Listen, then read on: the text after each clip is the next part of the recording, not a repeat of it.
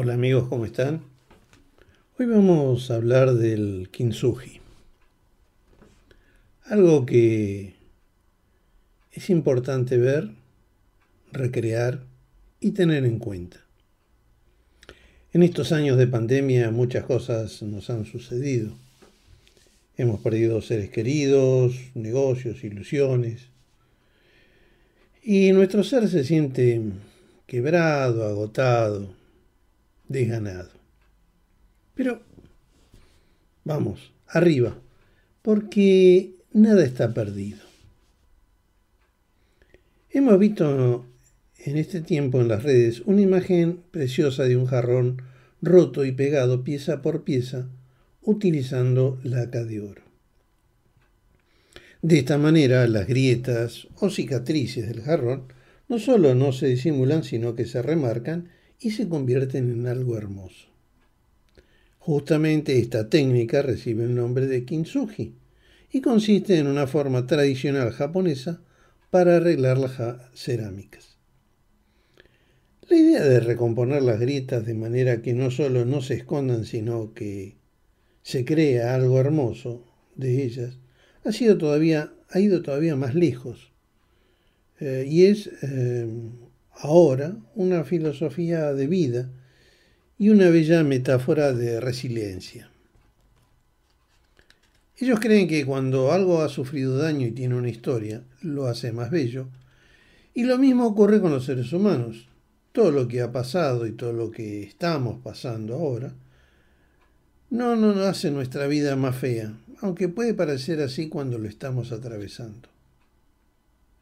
Depende de nosotros elegir pintar nuestras batallas con oro y hacerlo hermoso. Uno no está roto y sin repararse. Uno puede levantarse y aprender de todo lo que ha sucedido y convertirse en una mejor persona debido a la adversidad que ha atravesado. Podemos llevar las cicatrices con orgullo como una insignia de honor. Como si uno dijera, mira lo que ha pasado. Me he convertido en lo que soy ahora y puedo superar todo lo que la vida me ponga en adelante. Nadie ha tenido una vida perfecta y nadie nunca la tendrá. Solo depende de nosotros si elegimos pintar de oro nuestras piezas rotas y hacerlas hermosas. No te avergüences de lo que has pasado. Todo lo que ha ocurrido ha sido por una razón. Así que mientras más lo neguemos, más nos quejemos y no aceptemos lo que nos ha sucedido, menos nos hará útil.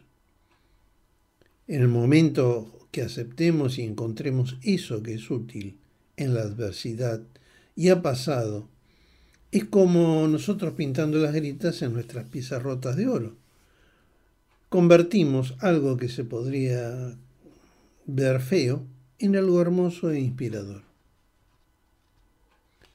También muchas veces esa superación de lo que uno ha pasado es inspiración para otras personas. Y si es así, valió la pena. Así que no nos quedemos atrapados en cómo eran las cosas antes. Veamos hacia el futuro. Una vez escuché una frase que decía, cada siguiente nivel de tu vida demandará una nueva versión de ti.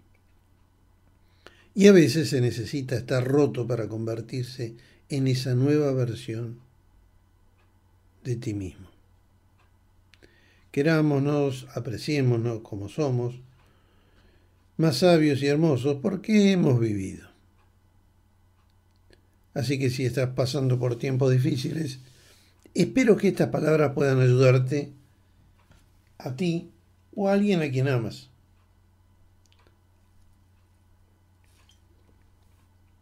Y para reforzar esto, veamos un cuento referido a lo que hablamos. Es un cuento marroquí tradicional del norte de África. Se llama El cántaro roto.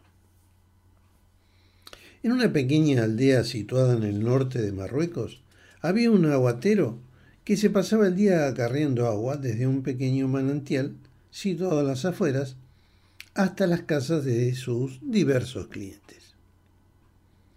Colocaba dos grandes cántaros a ambos lados de una gruesa barra de madera que a su vez apoyaba en sus hombros.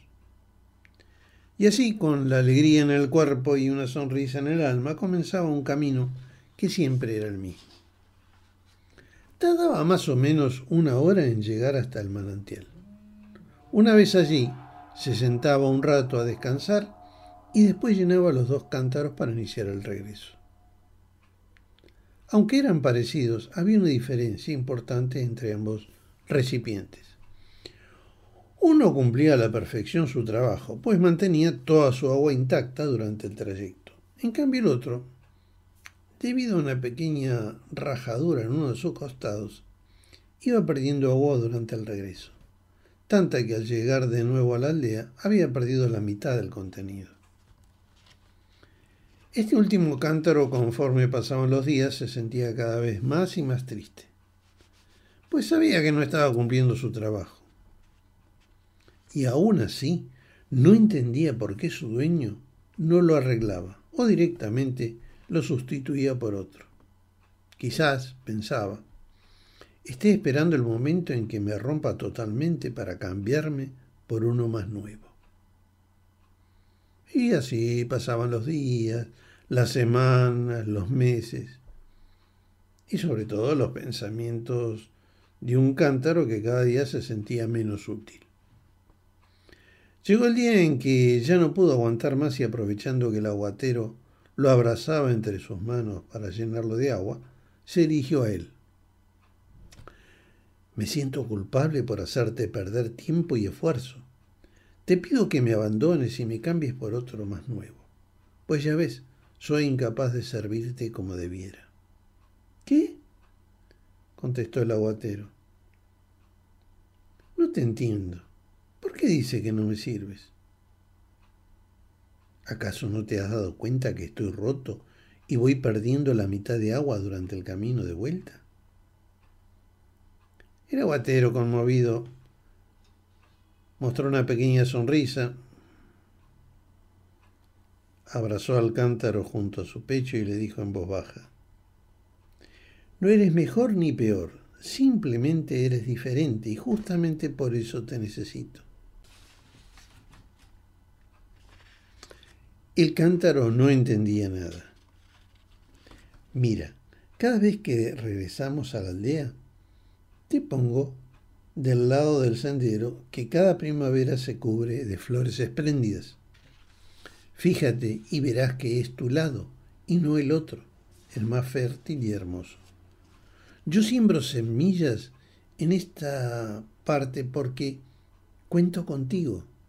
El agua que escapa de ti no se pierde inútilmente. Aunque tú no te hayas dado cuenta, alimenta la tierra y la hace fructificar. De ahí recojo cada temporada las flores que luego adornan las casas de mis clientes. Algunos de ellos me suele decir que son las más bonitas de nuestra región. Eso es así gracias a ti. Así que el viejo cántaro aprendió que debemos querernos como somos, porque todos podemos aportar cosas buenas con nuestras virtudes y con nuestros defectos.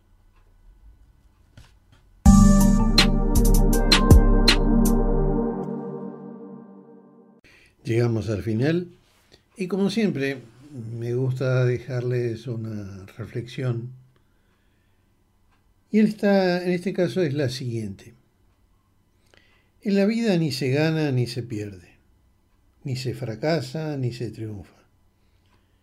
En la vida se aprende, se crece, se descubre, se escribe, borra y reescribe, se hila, se deshila y se vuelve a hilar. Un fuerte abrazo, queridos amigos. En la próxima nos seguimos escuchando.